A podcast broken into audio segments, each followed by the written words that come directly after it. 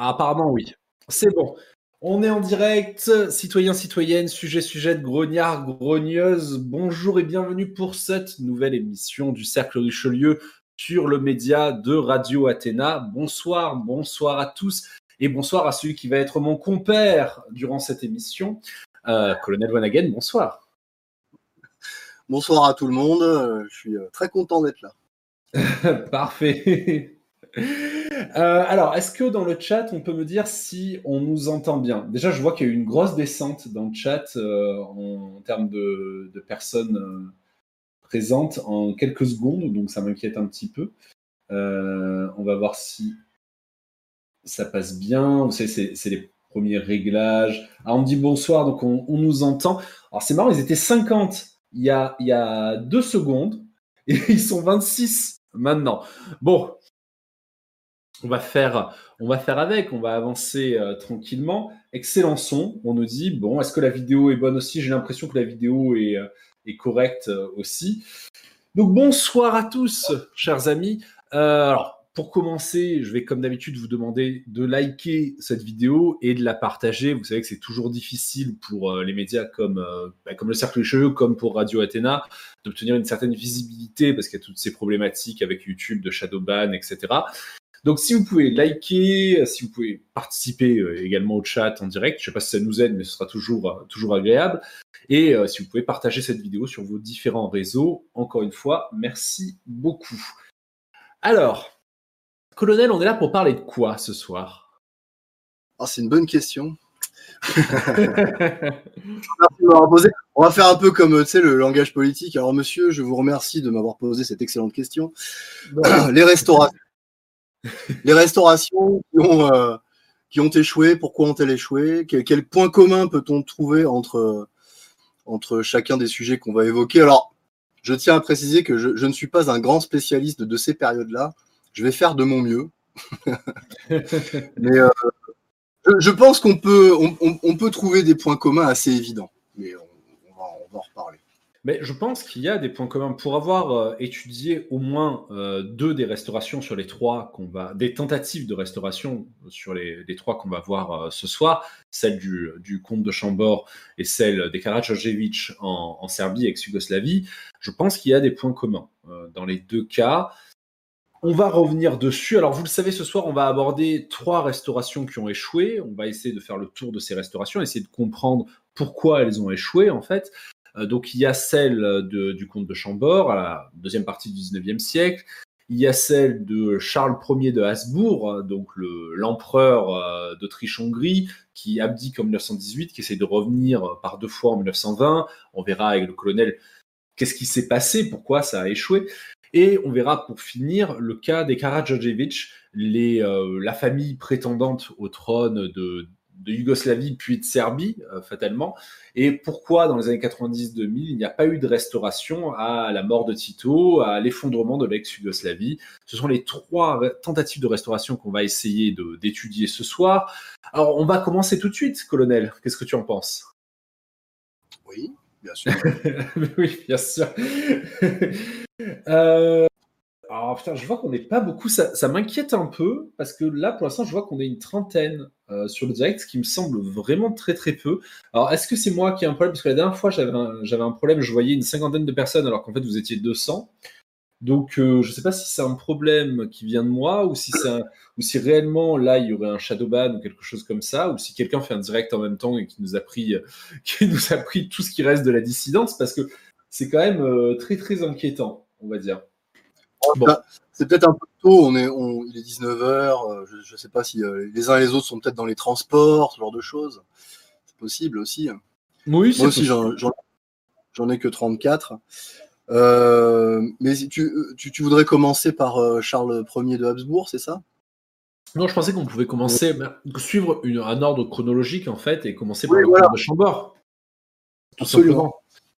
Donc le comte de Chambord. On va, on va un peu euh, retracer toute la question du comte de Chambord. Donc, le comte de Chambord, qui est connu sous un autre nom, évidemment, celui d'Henri V, qui généralement évoque euh, beaucoup plus pour les royalistes. C'est le fils de Charles Ferdinand d'Artois, qui est lui-même le fils de Charles X, et de Marie-Caroline de Bourbon, qui est une princesse des deux Siciles, membre également de la famille de Bourbon. qui va devenir, à son mariage, duchesse de Berry. En 1830, lors du départ de son grand-père, Charles X, bah, il suit son grand-père, alors que la question s'est posée euh, pendant quelque temps de savoir s'il ne pouvait pas régner malgré le, départ de son grand-père. Et la question se pose à nouveau en 1848 avec la fuite euh, de Louis-Philippe. Dès 1844, il rappelle ses droits à la succession à la mort de son oncle Louis XIX, l'autre fils de Charles X. Il se marie en 1846 avec la princesse Marie-Thérèse de Modène. Alors, pour X raisons, ils n'auront pas d'enfants, ni garçon ni fille, donc pas de postérité, ce qui clôture un petit peu cette, cette lignée.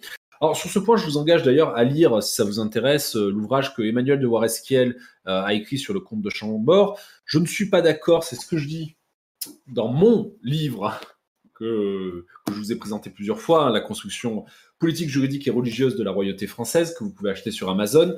Je ne suis pas d'accord avec ses explications, puisque lui indique que s'il n'y a pas eu restauration, s'il n'y a pas eu, si le comte de Chambord n'est pas devenu roi réellement sous le titre d'Henri V, ben ce serait la faute d'abord du comte de Chambord. Si la restauration n'a pas lieu, ce serait à cause de son anti-parlementarisme.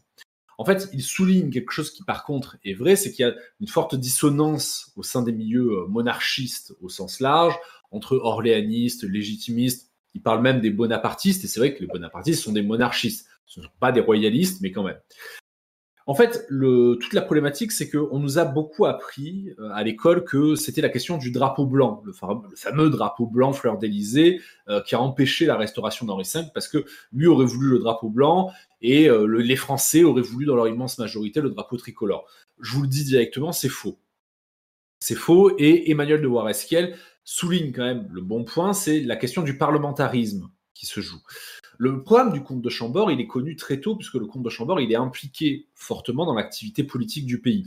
Euh, lui, il prescrit plutôt une décentralisation administrative, le catholicisme comme religion d'État, et il pointe la question sociale comme étant une question très importante. Le nœud du problème, c'est que euh, il y a des relations assez mauvaises en fait entre le comte de Chambord et les parlementaires légitimistes, que ce soit sous la monarchie de Juillet comme sous les débuts de la Troisième République. Dans les années 1870, vous le savez, il y a cette fameuse majorité royaliste, à partir de 1871, février 1871, il y a cette majorité royaliste à l'Assemblée nationale. Entre légitimistes et orléanistes, les royalistes tiennent l'Assemblée nationale. Et comment faire les parlementaristes légitimistes? Ils vont tenter des alliances avec les orléanistes et avec les bonapartistes. Et ils vont prendre leur distance vis-à-vis de lui, vis-à-vis du comte de Chambord. Alors je vous cite une phrase du comte de Chambord. Le fait est que cette pauvre droite, c'est le terme qu'il utilise, qui a vécu piteusement pendant cinq ans, meurt misérablement et honteusement en faisant les affaires des orléanistes. Et oui, parce que effectivement, à partir de 1875, la question se complique fortement. Petit à petit, donc les royalistes perdent la majorité à l'Assemblée. Euh, au-delà de ça, il y avait quand même eu l'élection à la présidence de la République de Patrice de MacMahon, maréchal de France, et également royaliste, qui est élu président de la République en 1873 il souhaite incarner une transition vers le retour de la royauté. Il soutient d'ailleurs le comte de Chambord. Alors, tout s'arrête quasiment, j'ai envie de vous dire, le 30 janvier 1875 avec l'amendement Voilon, pardon, qui entérine la création officielle de la, de la Troisième République. Et globalement, eh ben, on comprend que euh, la problématique, la forte problématique euh, qui s'est posée euh, à cette époque-là pour la restauration, ce n'était pas finalement celle du fameux drapeau blanc, contre le drapeau tricolore. Parce qu'en fait, moi, je suis clairement pas persuadé, c'est ce que je dis dans mon livre, que la majorité de la population souhaitait conserver le drapeau tricolore, qui était un héritage, en fait, relativement récent, d'ailleurs, d'abord dans l'histoire. Mais au-delà de ça, il y avait, par exemple, l'argument qu'on avait opposé beaucoup au comte de Chambord, c'était que l'armée souhaitait conserver le drapeau tricolore parce qu'elle avait connu une grande victoire sur le drapeau tricolore. Euh, or, à son retour en France, en juillet 1871, que reçoit le comte de Chambord? Il reçoit une lettre qui est écrite par une quarantaine de grands généraux de l'armée française qui lui expliquent justement qu'ils le soutiennent. Et en plus de ça, eux, ils s'en foutent, que ce soit drapeau blanc ou drapeau tricolore. Non, toute la question s'est posée véritablement autour du parlementarisme et de la nature du régime. Est-ce que le roi devait gouverner ou est-ce qu'il devait régner sans gouverner pour reprendre une formule qui avait été utilisée notamment sous Louis-Philippe donc malheureusement, comme je vous le dis, si je ne m'abuse, alors j'ai oublié la date de sa mort, mais je crois que c'est 1884, euh, la mort du comte de Chambord, sans héritier. Et au-delà de ça, voilà, à partir de la deuxième partie des années 1870, la question est réglée puisque on entre définitivement dans l'organisation de la Troisième République et on quitte du coup la perspective d'une restauration. Alors que si on considère les choses, euh, le comte de Chambord, il, avait tout en main. Euh, en 1871, il a tout ce qu'il faut en fait. Il a théoriquement la majorité à l'Assemblée nationale. Alors, cette majorité est divisée entre légitimistes et orléanistes. Néanmoins, les orléanistes admettent de se rallier au comte de Chambord si celui-ci admet que le régime sera avant tout parlementariste. Une grande partie de l'armée n'est pas nécessairement favorable, notamment chez les euh, grands officiers, n'est pas nécessairement favorable au rétablissement euh, de la République et souhaite soit une royauté, soit un empire. La majorité de la population apprécie le comte de Chambord, qui est considéré comme un homme neuf. Et en plus de ça, il a le soutien d'un certain nombre de hauts fonctionnaires, dont d'ailleurs le préfet de Paris, à cette époque-là, chose intéressante, qui lui avait même proposé, avec 100 000 francs, de faire un plébiscite des fenêtres, c'est-à-dire de, faire, de, distribuer des drapeaux blancs et de les faire mettre aux fenêtres de tous les Parisiens pour montrer en fait qu'il n'y avait pas besoin d'un vote à l'Assemblée pour que la restauration se fasse. Néanmoins, elle se fera pas. Voilà. Je vous ai résumé un peu euh, toute l'histoire assez, assez rapidement. Colonel, ton impression Pourquoi elle ne s'est pas faite, cette restauration? Alors, tu as oublié de mettre ton micro, par contre. Il a enlevé son micro. J'avais les enfants qui faisaient du bruit en dessous, je voulais pas que ça s'entende. Euh, j'ai pas creusé ce biais-là, mais je, le pose là en tout cas. Euh, quid de, l'importance des puissances d'affaires euh, à ce moment-là? Parce que finalement, on, est, sur une période où l'industrie bat son plein. Euh, et, je pense que on, a, peut-être une crainte dans les milieux affairistes que tout un tas de choses euh, qui ont été mises en place périclitent. Moi, c'est l'impression toujours que j'ai eue sous-jacente, mais c'est plutôt quelque chose que je pose là en me disant euh, qu'il faudra y faire un tour entre ces quatre. Mais une chose est certaine, c'est que j'ai envie d'aller voir en Angleterre. Parce que finalement, le gros modèle anglais euh, qui, est, qui est plébiscité et qui est approuvé euh, par, euh, par la suite avec la Révolution française de cette espèce de démocratie libérale, au final, quand on regarde bien l'histoire, ça va mettre 100 ans à s'imposer en France. Ce qui est quand même considérable. Et c'est vrai. Et du coup, est-ce que est-ce qu'à un moment donné, le peuple était d'accord, euh, les grands officiers, tout un tas de, tout le mécanisme d'État était d'accord, mais derrière l'industrie ne suivait pas, les grands, les grands capitaines d'industrie freinaient des deux, des deux fers, mettaient le frein à main à fond, et finalement l'acquis bourgeois entre parenthèses hein, euh, de la de la Révolution française n'est pas n'est pas ce frein en fait qui a qui a parce que c'est quasiment incompréhensible quand on, quand on regarde cette histoire, tout est bon. Et, la seule composante qui est pas bonne, c'est les affairistes. c'est vrai, c'est vrai parce que en fait, tous les voyants sont ouverts. On imagine mal comment, euh, comment cette restauration n'a pas pu se faire en fait tout était, tout était bon. L'Assemblée nationale était royaliste, le président de la République était un royaliste convaincu, Patrice de MacMahon, qui d'ailleurs fera tout. Il dit, et plus tard, il dissoudra l'Assemblée nationale quand ça sera devenue républicaine pour essayer de retrouver la majorité. Il ne la retrouvera pas, il perdra, il perdra son, son poste de président de la République. L'armée est quand même plus favorable à une restauration de la royauté ou de l'empire, comme je l'ai dit, mais euh, que la continuation de la République. Et, et, finalement, il est adoré il est adoré par la population parce qu'il a fait de la question sociale un ses cheval de bataille. Donc, mm, c'est assez incompréhensible, mais oui, tu as, raison de souligner ça. Euh, ce qui manque, en fait, pour que l'histoire se, termine bien, c'est le soutien des milieux d'affaires qui sont les premiers à rechercher le parlementarisme. Parce que c'est quand même par le parlementarisme que tu peux le plus facilement influer euh, sur les affaires. On le voit aujourd'hui, on voit aujourd'hui avec des nations étrangères euh, comme l'Arabie Saoudite, le Qatar, qui peuvent offrir des cadeaux à nos députés et nos sénateurs pour ah. justement essayer de contrôler leurs décisions. Et je renvoie à ce livre qui avait été écrit, je crois que ça s'appelle Nos chers émirs. Euh, Trois petits points. Et je crois que c'est deux, journalistes, je ne sais plus quel journal qui l'avait écrit. Leur nom, mais oui, oui, oui. qui, justement expliquait ça en fait. C'est-à-dire que c'était pas de l'argent qui était viré euh, du Qatar ou de l'Arabie Saoudite au compte des députés, mais c'était euh, tu, veux, tu veux des fringues? Ben viens, on va chez le meilleur tailleur de Paris et je t'offre euh, une dizaine de costards à 10 000 euros chacun. Voilà. Ben, ça, effectivement, Henri V ne l'a pas avec lui. Parce que c'est vrai qu'il porte en plus euh, des, idées assez traditionnalistes, hein, genre catholicisme, religion d'État, euh, mm. réintégration des corporations de métier. Il porte des idées qui ne peuvent pas plaire. Et je pense d'ailleurs que c'est l'idée des corporations qui a beaucoup effrayé les, euh, grands financiers, certainement. C'est évident. C'est évident parce que on peut peut-être, ça peut être peut-être intéressant de regarder par exemple l'aventure mexicaine de Napoléon III.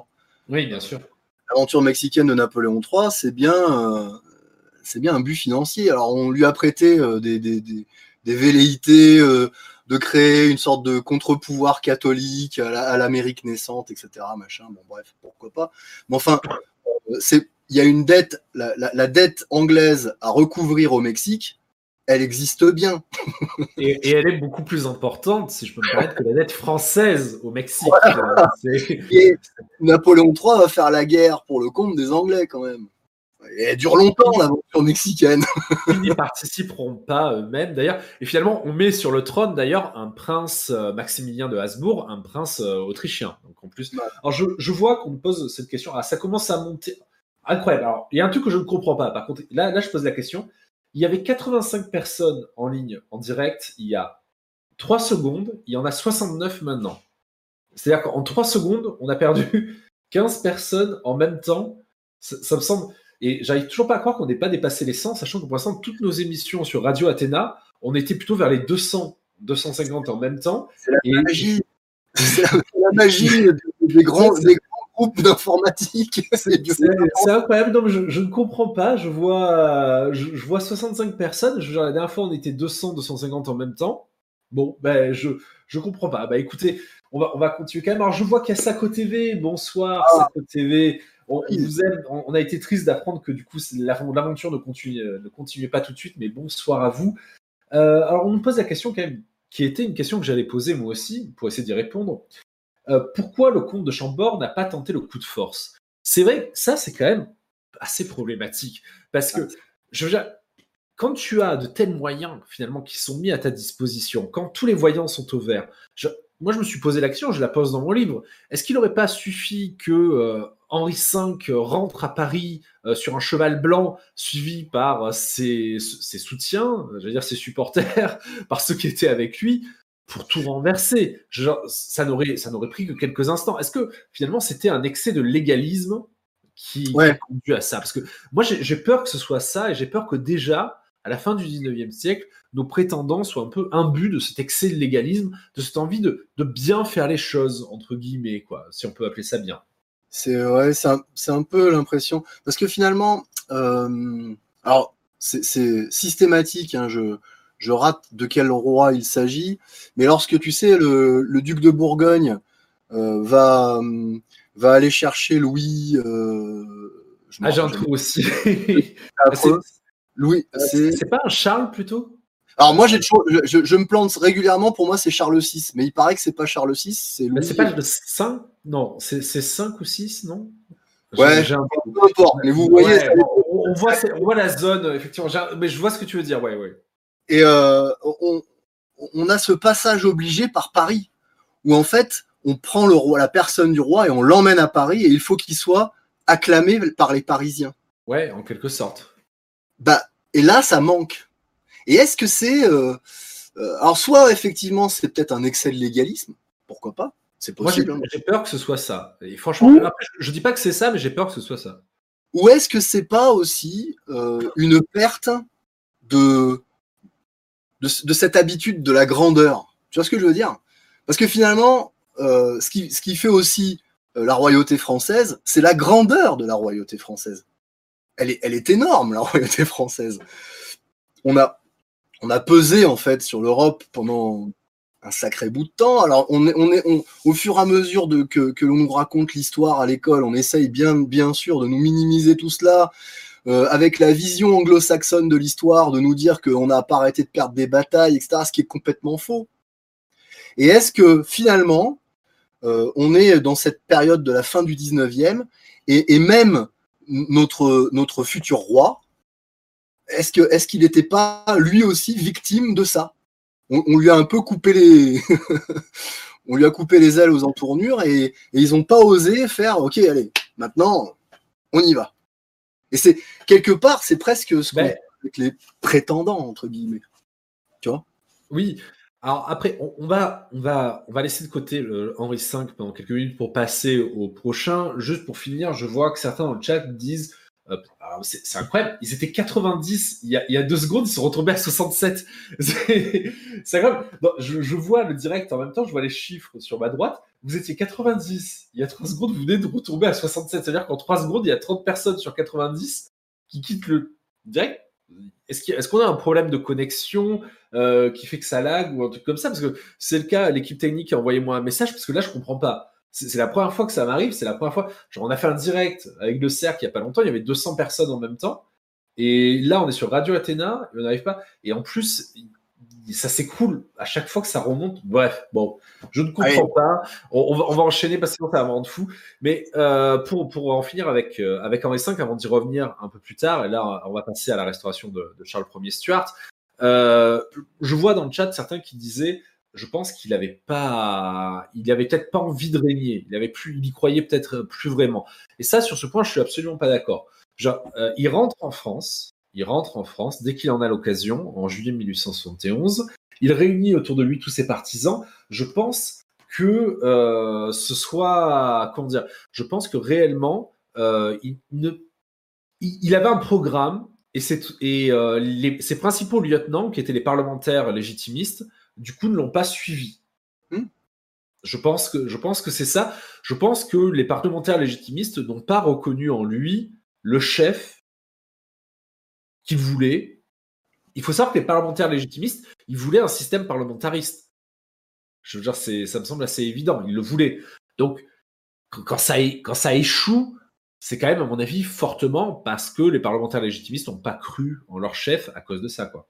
Mais une, fois de plus, euh, l'influence du, libéralisme anglais euh, qui, était, euh, qui est vu comme une sorte de modèle depuis la Révolution française. Oui. Enfin, évidemment, évidemment. C'est une catastrophe. Alors, on, va enchaîner avec Charles Ier Stuart, qui est le deuxième cas de restauration qui a échoué. Alors, ce coup-ci, c'est le colonel qui. Euh, Stuart, non. Oui. Charles Ier de Habsbourg. C'est un autre problème, Charles Ier Stuart. C'est un autre souci. L'émotion, l'émotion vous gagne, mon ami. Oui, après, après on parlera d'ailleurs un petit peu, juste un tout petit peu de Charles II Stuart, qui est une restauration qui a réussi, du coup. Et on, dira pourquoi elle a réussi, en fait. Mais vas-y, colonel Charles Ier de Habsbourg. Alors, Charles-François Joseph de Habsbourg-Lorraine. Hein, Karl Franz Joseph von Habsbourg-Lothringen, hein, pour faire plaisir aux, locuteurs allemands. Je ne le suis pas. Euh, en fait, si on regarde bien, euh, donc on est dans un contexte particulier, 1916, hein, novembre 1916, la mort de François-Joseph d'Autriche, euh, François II de Hongrie. Ça va propulser en fait l'archiduc, Charles Ier de, Habsbourg sur, sur le trône austro-hongrois. Et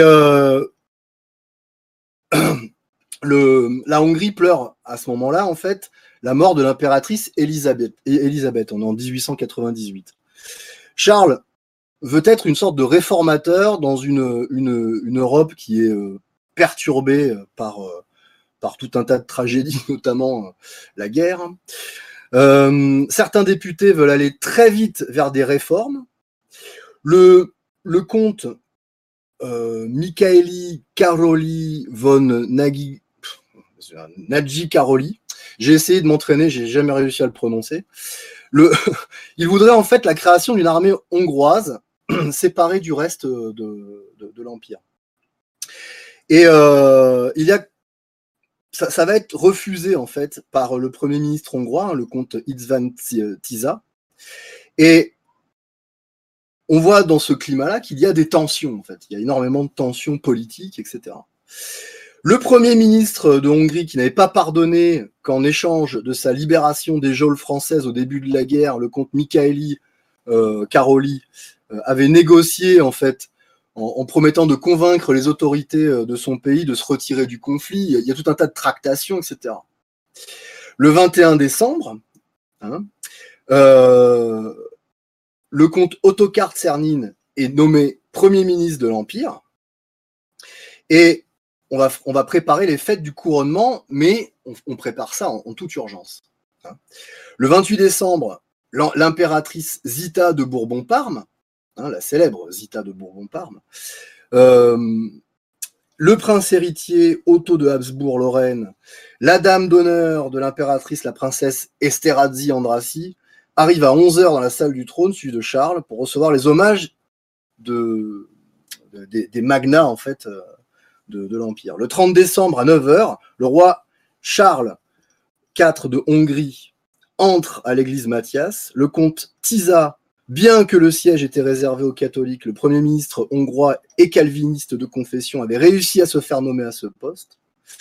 Et le primat de Hongrie couronne Charles, roi donc. Les festivités sont très très vite écourtées parce que les combats sur le front et les tentatives de paix séparées de l'empereur ne changent pas le visage de cette guerre mondiale. Hein. on est dans ce contexte particulier qui est celui de la Première Guerre mondiale. Et en fait, ce qu'on peut voir, c'est que l'omniprésence de Tisa dans les affaires politiques irrite l'empereur de plus en plus. Le Premier ministre est l'objet d'une cabale montée par le comte Giulia Andrassi, le comte euh, et le comte Caroli en fait, ainsi que le comte Albert Aponi. Euh, et le 19 février 1917, euh, les, choses commencent vraiment à se compliquer. en fait, ce que l'on peut, moi, ce que je ne veux pas rentrer parce qu'il y a beaucoup de noms et beaucoup de choses, c'est très très complexe cette, histoire avec Charles Ier. Pour faire, pour, pour, faire un peu plus une synthèse là-dessus, l'impression que j'ai eue, moi, en étudiant cette, ce passage-là, c'est que euh, là, dans ce contexte particulier, les grands euh, du, euh, de, cet ensemble, en fait, sont en, en, dissension complète. Et, malheureusement, en fait, il y a ce contexte de la Première Guerre mondiale qui est tout particulier, puisque ils sont en, en, plein pris dedans, et il y a l'intervention des communistes également. Et donc, finalement, euh, l'échec de cette restauration est, à, à, mon sens, est assez simple à définir, euh, puisqu'il y a une dissension énorme euh, dans les grands du royaume, et, euh, l'intervention des communistes derrière ne fait rien, en fait, pour, pour arranger la sauce. Voilà.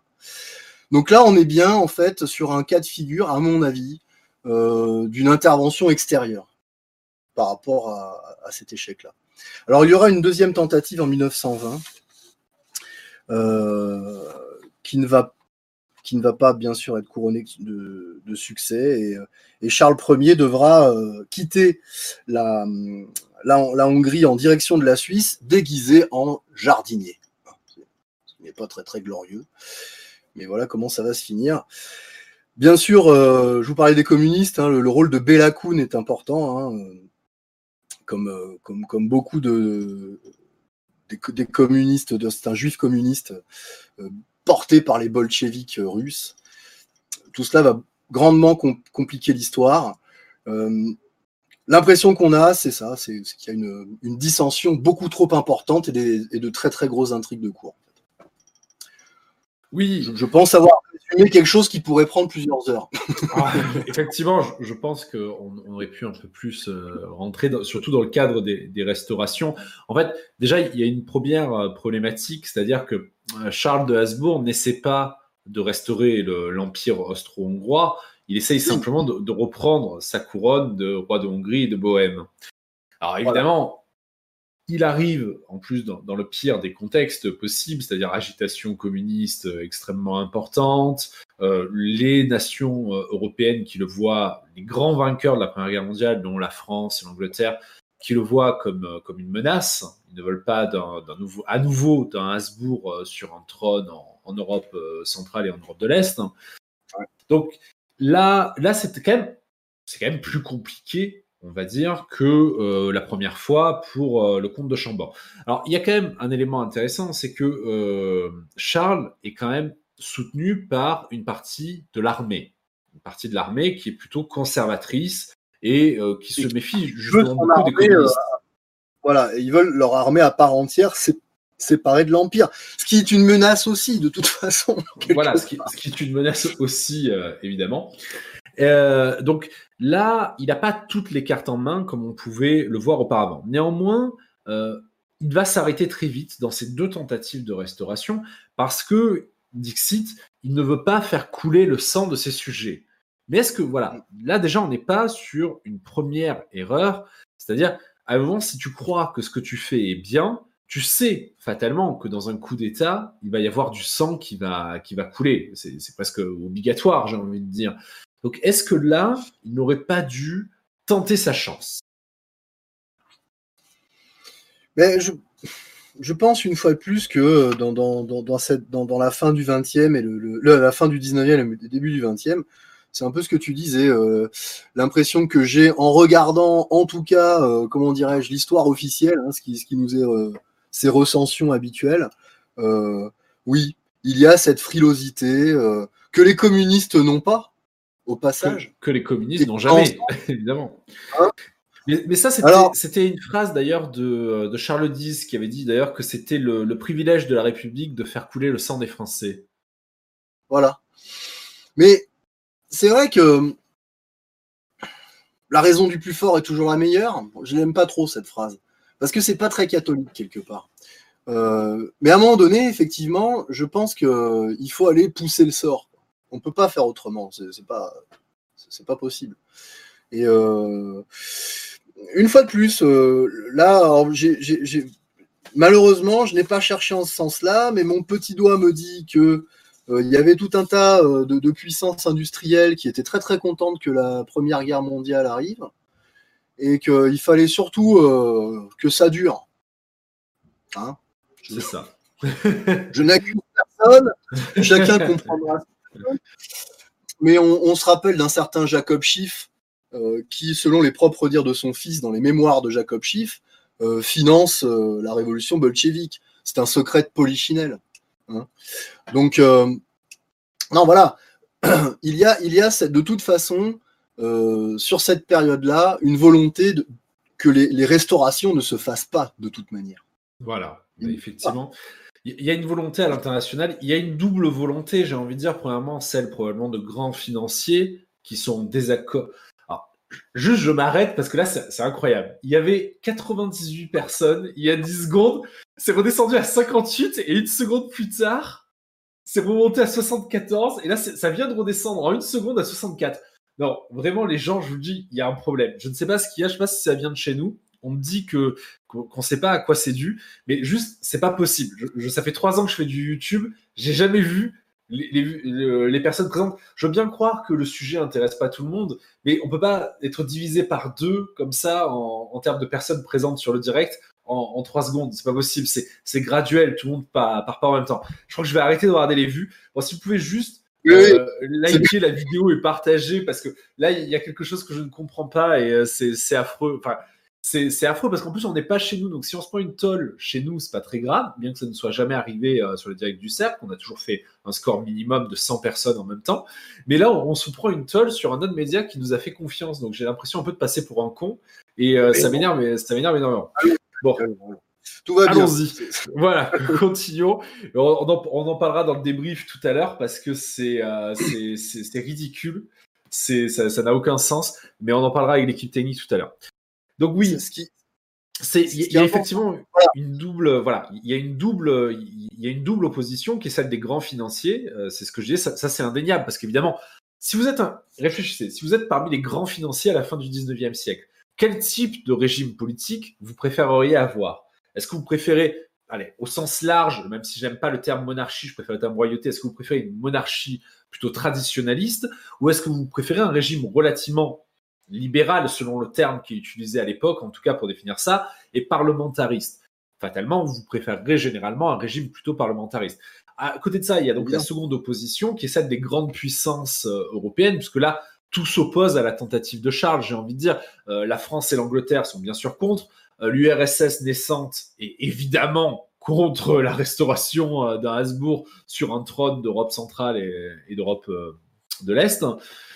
Donc là, il n'avait qu'une seule possibilité pour réellement tenter sa chance, c'était d'aller au bout des choses. Et il ne l'a pas été, malheureusement, quoi.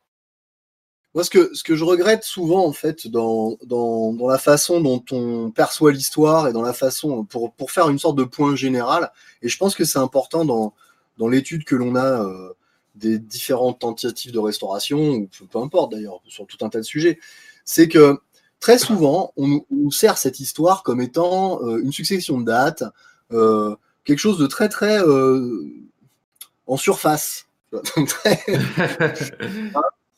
Euh, et, tu le sais, enfin bon, il y a beaucoup des gens qui connaissent, un petit peu ce que je fais sur YouTube aussi, qui savent que mon angle d'attaque est tout à fait particulier puisque j'essaye de regarder quelles sont les puissances financières.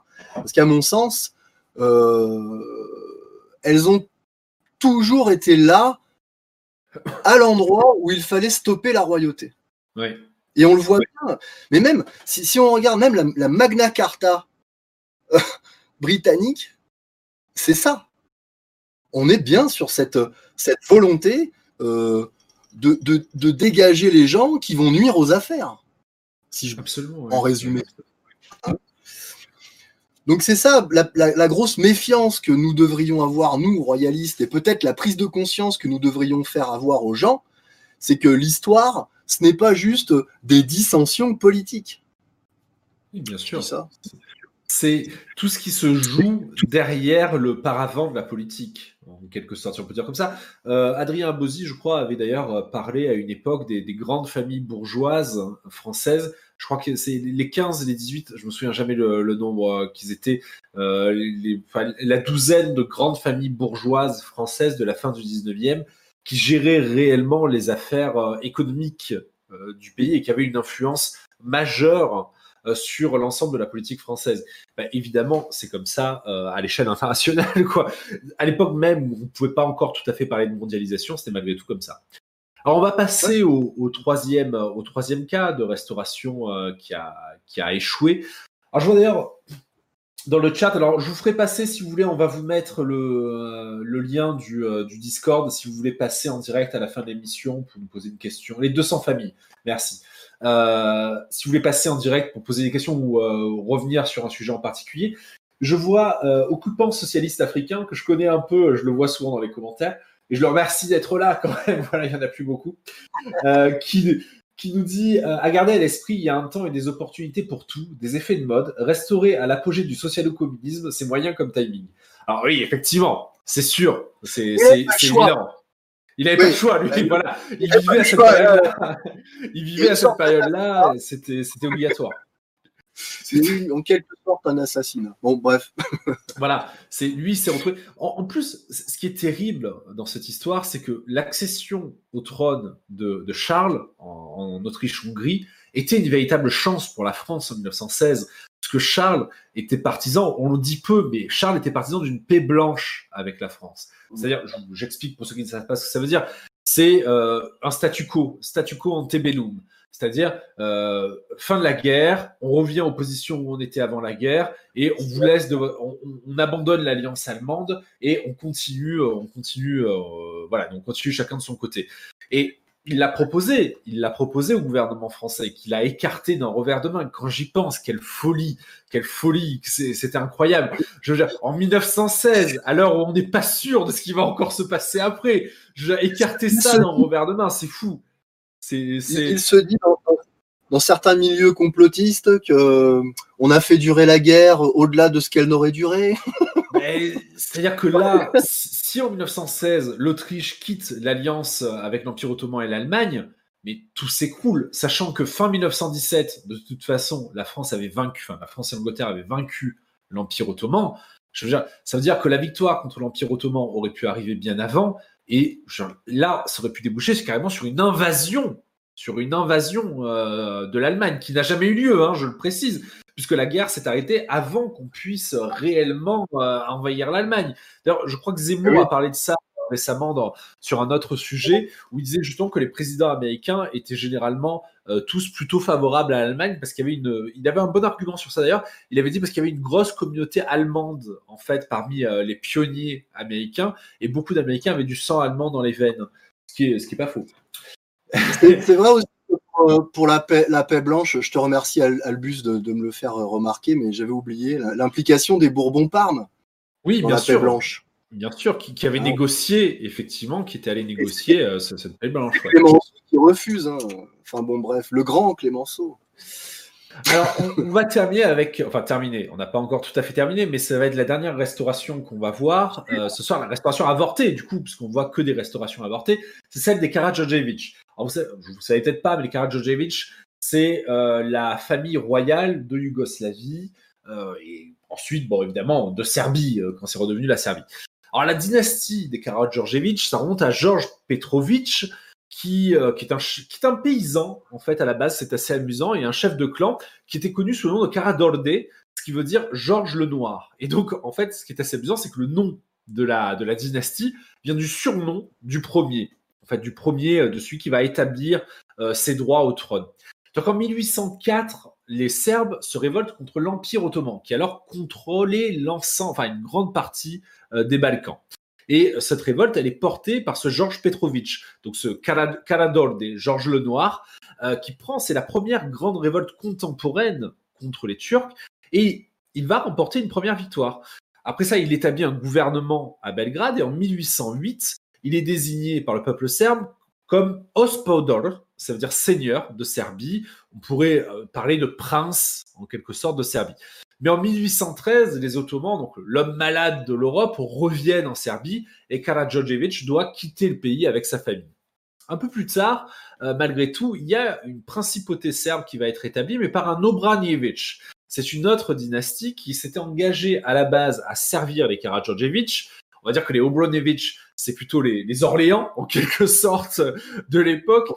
Bon, euh, il reste sur le trône jusqu'en 1903, où là, il y a une conjuration euh, d'officiers qui assassinent euh, le roi et la reine. C'est la fin de la lignée. Et les Obronevich sont remplacés, à nous, sont remplacés par les Karadjordjevic.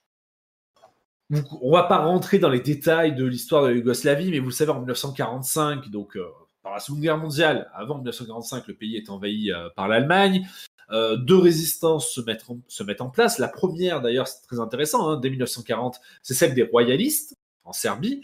Et à côté de ça, à partir de 1941-42, se met en place celle des communistes en Croatie, qui va être portée par un certain Tito. Et là, chose assez incroyable, c'est que les Alliés, et surtout les Anglais, vont reconnaître Tito comme chef de la résistance, plutôt que le comme d'habitude. Voilà, comme d'habitude. Plutôt, plutôt que le général Mielovic, qui est le chef des royalistes, en fait. Et donc, ils vont jouer euh, la carte de Tito contre celle des royalistes. Bon, 1945, euh, le pays est libéré. Euh, Tito, avec l'aide des Anglais, prend le pouvoir. Il va traquer les royalistes jusqu'en 1946. La question se règle ainsi. Et jusqu'au, jusqu'à la fin des années 80, on reste dans un régime communiste, même si Tito meurt. Alors, je ne sais plus si c'est à la fin des années 70 ou au début des années 80 qu'il meurt. Je ne sais pas si c'est pas en 81 qu'il meurt. Lui, il a duré longtemps. Bon, années 90, début des, années 90 jusqu'au début des années 2000, c'est la décennie de l'effondrement de la Yougoslavie, les guerres avec la Croatie, avec la Bosnie, les sécessions du Monténégro, euh, etc. font que la question se pose quand même pour l'ensemble de la population serbe de ce qui doit arriver au régime politique serbe dans l'après-communisme, puisque la République était un système qui leur avait été imposé en fait. D'autant que euh, les divers milices euh, serbes royalistes commencent à voir le jour dès la guerre contre euh, la Croatie et la Bosnie, euh, portés par des mouvements politiques comme le SNO, le mouvement national serbe. Chose intéressante, ça peu de gens le savent, mais je vous le dis, et notamment des volontaires français de l'action française qui ont rejoint ces milices pour essayer de favoriser la restauration du trône des Karadjodjevic. Autre chose intéressante, deux sondages en 2005 et en 2007, je voudrais plutôt parler d'études d'opinion, donne des résultats en fait où l'ensemble de la population serait plutôt favorable à la restauration. En 2005, 55% des Serbes étaient favorables à la restauration.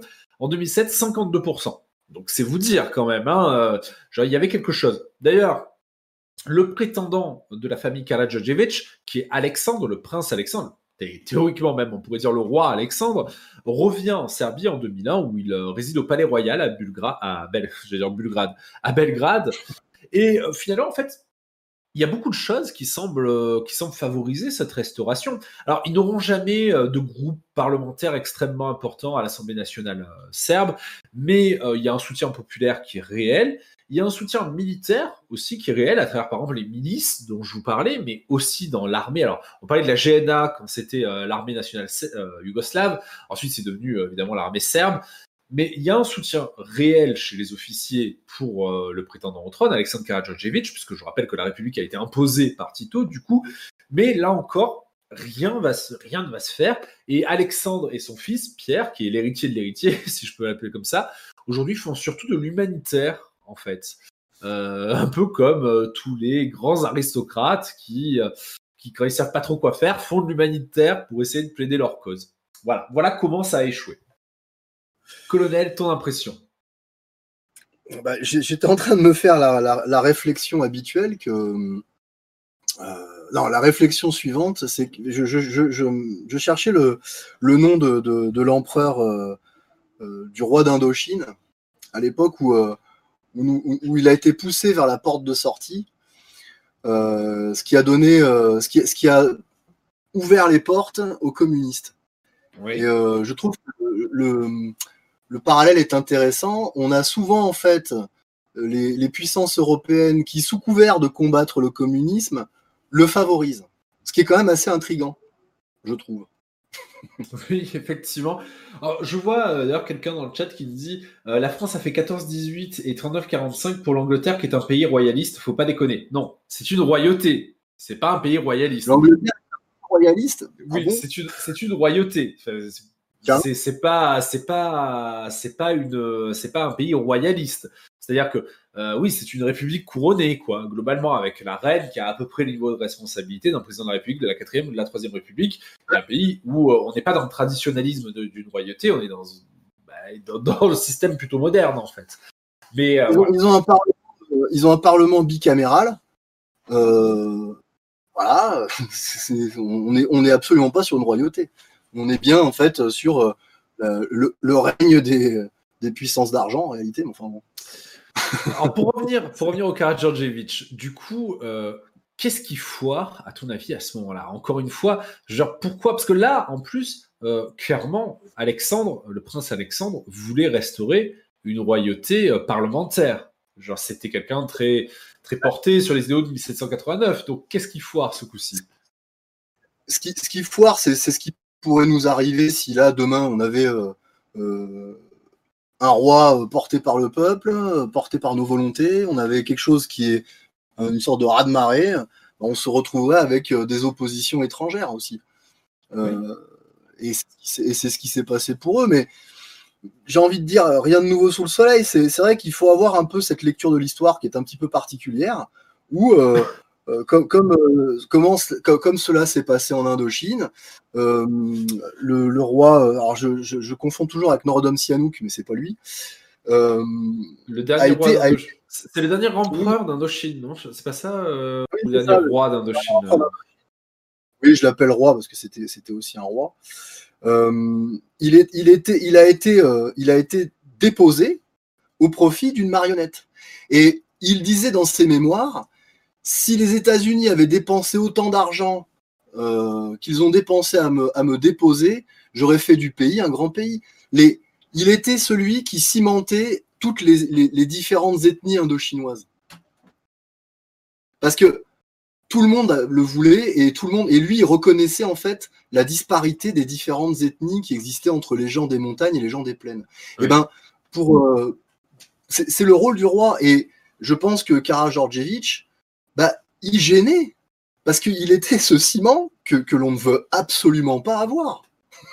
oui, effectivement. Surtout qu'il il a changé son titre de roi de Yougoslavie à roi de Serbie assez tard, en fait, hein, euh, par rapport à, à l'état officiel de Yougoslavie qui est devenu Serbie au début des années 2000. Je, lui a changé euh, son titre assez tard. Donc, effectivement, ça aurait pu laisser présumer des, présomptions, des présomptions, des, j'ai perdu mes mots, des, volontés de, réunir un petit peu ce qui pouvait rester de, euh, l'ex-Yougoslavie. Alors après, je pense qu'on peut souligner aussi malgré tout une volonté d'attentisme euh, très importante. là encore, il ne sait strictement rien passer. Euh, il aurait pu tenter sa chance il avait quand même certaines milices avec lui, il avait une partie de l'armée, notamment chez les officiers, qui étaient également avec lui. Euh, on est quand même troublé de voir ça, c'est-à-dire qu'à un moment, il ne se passe rien, c'est-à-dire qu'il n'y a aucune réelle tentative. C'est-à-dire que ça, pouvait se légitimer pour certains comme, euh, comme euh, le comte de Chambord, qui pouvait se dire que ça allait se faire tout seul, enfin pas tout seul, mais que ça allait se faire parce qu'il avait toutes les cartes en main.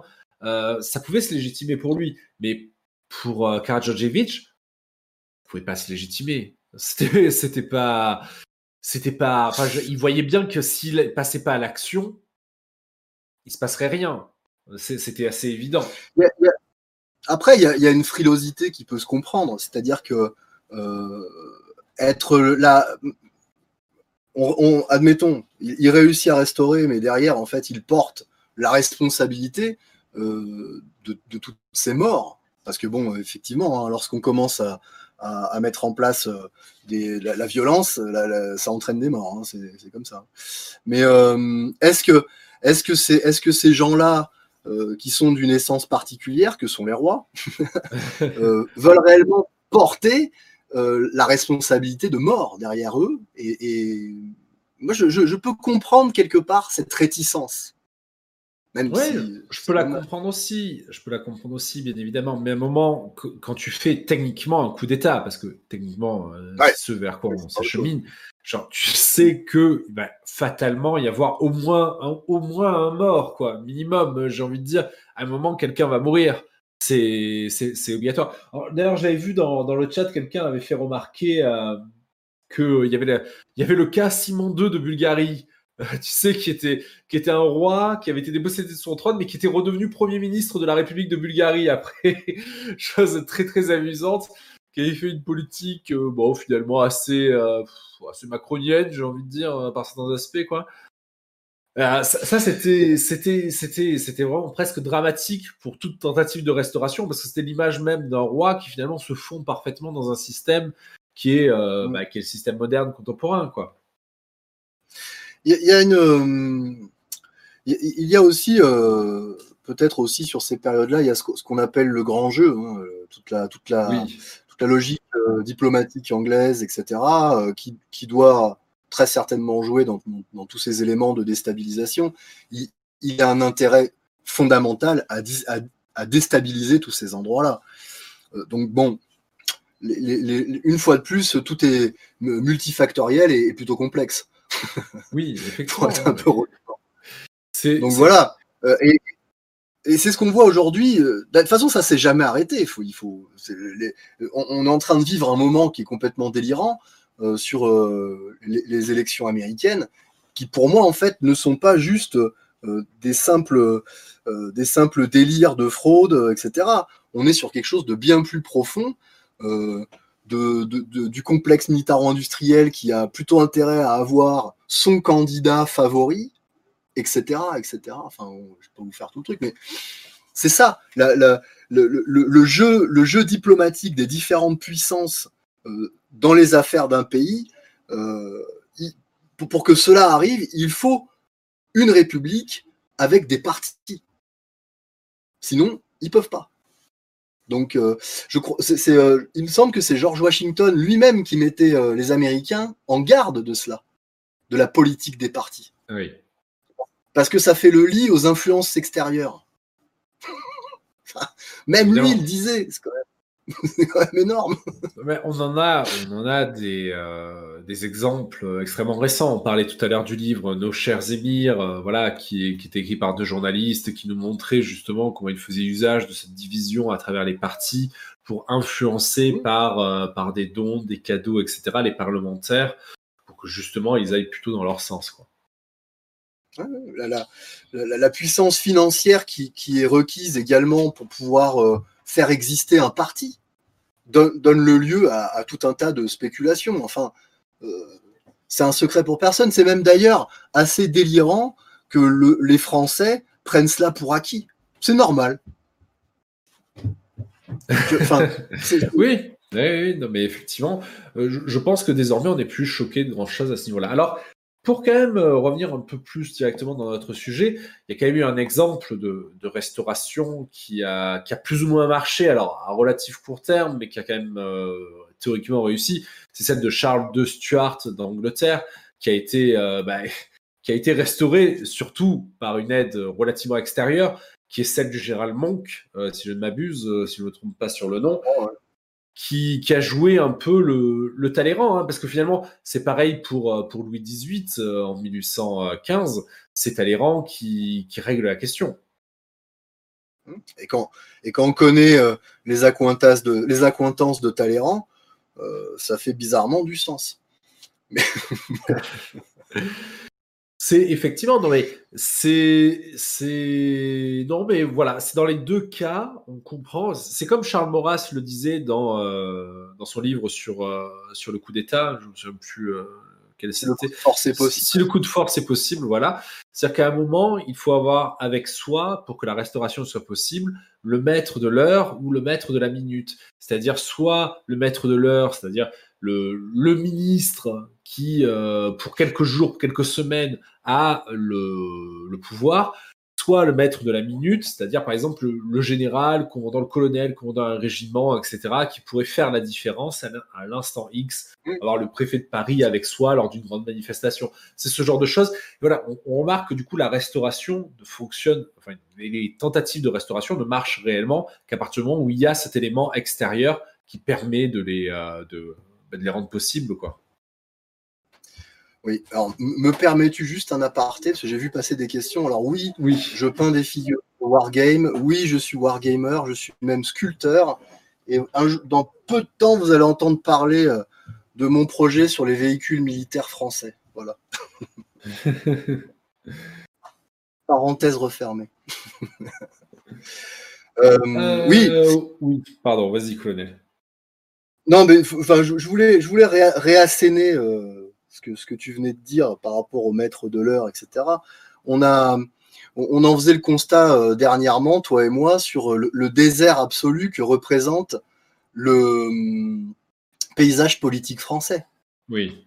Les, euh, les puissances extérieures à la France ont, un, billard devant elles.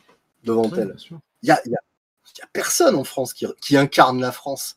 Je, j'ai pas encore publié ma dernière vidéo parce que bon pour euh, tout un tas de raisons techniques, mais euh, euh, le Monsieur Bruno Le Maire, le ministre des Finances actuel, est membre du European Council on Foreign Relations. Alors non content d'être un européiste, c'est aussi un mondialiste. Qu'est-ce que vous voulez que ces gens aient à faire du, du destin de la France? Ils s'en moquent. voilà. Évidemment. Alors, est-ce qu'on a, est-ce que l'équipe technique peut me dire si euh, on a un intervenant qui veut passer en direct euh, ou pas?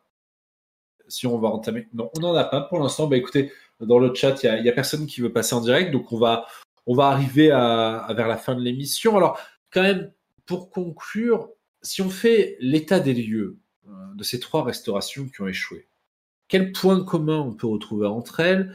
Qu'est-ce qui justement bloque à chaque fois, colonel? Euh, même, même réponse, mon cher ami. voilà, oui, je savais, mais.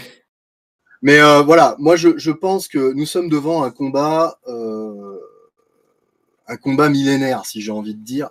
Voilà, c'est qu'en fait, on a en face de nous les, les, puissances de les puissances de, de l'argent pour l'argent. Hein. Je dis pas que l'argent n'est pas important, c'est pas du tout, je suis pas un communiste, etc. C'est pas du tout le propos. Le propos est d'un côté, nous avons le trône et l'hôtel, et de l'autre côté, euh, nous avons euh, la banque et la règle à calculer. Euh, et en réalité, une restauration ne peut aboutir si à un moment donné, on n'arrive pas en fait à se départir de l'emprise des, puissances des puissances d'argent, on va dire, hein, pour être très très vague. Mais si Charlemagne avait interdit euh, l'usure et le, prêt intérêt, etc., euh, et que la France en fait était ce qu'elle était, c'était pas un hasard, c'était pas juste parce qu'il n'aimait pas l'argent. parce que c'était un retardé ou je sais pas quelle bêtise on peut nous sortir. Donc voilà, à un moment donné, il, va falloir que les, les, peuples en fait prennent, reprennent conscience de leur spiritualité et de leur essence, etc., etc., et du fait que non, les républiques euh, ne sont pas, euh, n'œuvrent pas pour leur bonheur. C'est faux. Elles œuvrent pour le bonheur de leurs petits copains euh, qui sont très très contents de les avoir en place. Voilà. Alors moi, je, conclurai plutôt, même si je suis d'accord avec ce que tu dis, colonel, je, conclurai plutôt, pardon, je suis un peu pris ce soir, je suis malade en même temps, en disant qu'il faut quand même qu'il y ait une volonté extrêmement forte du, futur souverain, du prétendant au trône, euh, d'aller au bout des choses. C'est-à-dire qu'une véritable restauration, et, parce que j'ai vu passer plein de messages différents euh, dans le chat, je dire, on parle d'une véritable restauration, quand même, d'une royauté plutôt traditionnaliste. Je veux dire, si c'est pour restaurer une royauté euh, typiquement parlementaire, une république couronnée, genre la Juan Carlos en Espagne, on n'en a pas parlé, mais il y a le cas aussi, hein, avec d'ailleurs un, bah, intervenant à, l'extérieur, d'ailleurs Franco, hein, qui, qui, qui, fait cette restauration. Voilà. Voilà, mais... On va parler de, de, de, Juan Carlos et de ses liens avec, euh, avec la finance internationale au passage. Oui, voilà, mais c'est, c'est, il faut une forte volonté du souverain, réellement. Je pense que c'est ça euh, le nœud du problème, euh, d'aller au bout. À un moment, de ne pas s'arrêter au milieu en se disant est-ce que du sang va couler? Parce que, genre, je suis désolé, si tu fais un coup d'État, il va y avoir du sang qui va couler, même un tout petit peu. Et si tu penses bah, que ce que tu fais voilà, si tu penses que ce que tu fais est pour le bien du pays, fatalement, il faut considérer que il faudra peut-être faire couler un petit peu de sang. Pas des rivières de sang. On n'est pas, on n'est pas à l'époque de la terreur. Il ne s'agit pas de ça, bien entendu. Mais à un moment, tu sais que quand il y a une action violente, il y a des risques. Il faut aller au bout. Et il faut aussi prendre conscience que euh, le prétendant doit réellement se donner à fond, corps et âme, à cette mission. Genre, il peut pas euh, faire de l'humanitaire, aller dans des rallyes, etc. Genre, il doit avoir qu'une seule, euh, qu'une seule option parce que il doit réellement croire à sa mission. Il doit réellement se dire le trône, la royauté, c'est le meilleur régime politique qui puisse exister dans tel pays. C'est pas le cas nécessairement dans tous les pays. Hein. Il y a des pays où leurs traditions sont mieux incarnées par une république, ça je le conçois tout à fait.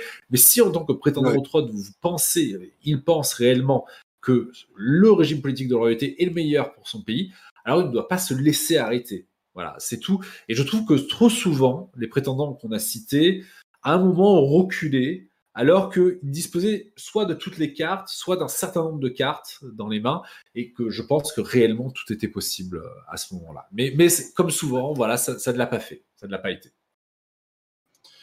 Oui.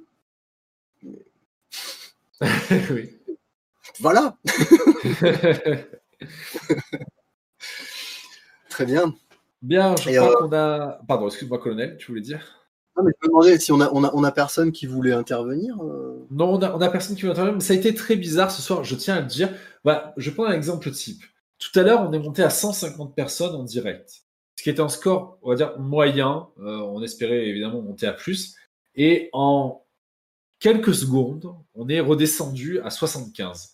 Et je trouve ça euh, complètement dingue. C'est juste pas possible. Je veux bien, certains m'ont dit, le sujet ne plaît peut-être pas euh, spécialement euh, à tout le monde, mais on peut pas perdre sur 150 personnes, on peut pas en perdre 75 en 3 secondes. C'est pas possible. Tout le monde ne part pas en même temps, en fait. Donc c'est pas possible. Je pense qu'il y a eu un problème ce soir. Je ne me l'explique pas. Je pense qu'on va débriefer ça avec l'équipe technique tout à l'heure, même si je ne crois pas que ça vienne de nous, puisqu'on nous a dit on nous a dit euh, clairement que euh, la vidéo et l'audio marchaient bien. Euh, donc c'est c'est voilà. Donc je sais pas d'où venait le problème mais je, tiens à dire je suis pas je suis pas dans le complot genre YouTube essaye d'empêcher les royalistes de parler ou autre chose. Ça je pense que on, est on est une toute petite menace pour YouTube rien du tout. Donc je pense que s'en foutent. Mais je pense réellement qu'il y a eu un problème ce soir qui n'est pas compréhensible directement. Donc il va falloir l'analyser euh, je vous dis que sincèrement, vous savez que je suis de bonne foi sur ça. Euh, si je pensais que, voilà, si on était resté à 70, 60, 50 toute la, toute la soirée, euh, c'est voilà, c'est je, le comprends. Mais là, ça a fait du yo-yo tout le temps. Donc, euh, je, ne comprends pas. Euh, je comprends pas. Donc, on va débriefer ça tout à l'heure. En attendant, euh, je te remercie, Colonel, d'avoir fait cette émission avec moi, comme d'habitude. Tu sais, très bien que c'est toujours un grand plaisir. D'ailleurs, je voudrais juste signaler que, nonobstant le fait qu'il y ait bon, le nombre de vues qu'il y a, moi personnellement, ça, je pense que c'est c'est au-delà de nos capacités, ce genre de choses. Mais je, tiens à signaler que le, le, chat, là, comme on dit, était vraiment de très bonne qualité. C'est vraiment très, vraiment, merci à tous de nous avoir écoutés. C'était très très bien. Oui, N'hésitez pas à sur le, sur le cercle Richelieu, sur le, Discord, euh, pour pouvoir discuter. On discute, on discute très régulièrement de ces sujets et d'autres. Le colonel a une chaîne, oui, Aster. Alors on va faire, on va faire d'ailleurs euh, toute la promo. En, oh, il, reste, il reste un, peu de gens. Vous êtes gentils de rester jusqu'au bout. On va faire la promo. Alors, est-ce que l'équipe technique peut mettre le lien de la chaîne du colonel euh, dans, dans, la, dans le chat? Ce serait sympa. Ensuite, oui, pardon, colonel, vas-y. Non, mais voilà, c'était pour dire voilà, merci beaucoup à tous. Je te rends la parole. Et donc, je vous rappelle que j'ai mon livre, La construction politique, juridique et religieuse de la royauté française. Il n'y a pas cette bande dégueulasse dans, la version que vous allez acheter, je vous rassure, qui est disponible sur Amazon. Donc là aussi, si on pouvait mettre le lien. Et, euh, euh, si on pouvait mettre pour finir le lien de notre Discord, voilà. Si vous pouvez nous rejoindre, voilà. Et, voilà. Colonel, à mourir de rire. Je dis juste ça pour rigoler. On est à 75, il y a 3 secondes, on monte à 140 maintenant. Ça n'a aucun sens. Ça n'a aucun sens. Ça a fait ça toute la soirée. Ça n'a aucun sens.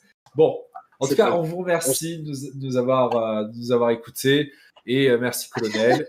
et, on vous dit, et on vous dit à, à, très bientôt pour une nouvelle émission. Je pense que l'équipe technique, le colonel est mort de rire. Mais non Corbeau Fou Furieux de ta question. Ça vient, les aventures du colonel Je te promets de les avoir. C'est l'Arlésienne. Merci à tous. Bonne soirée à tous. à tous. Vous pouvez couper.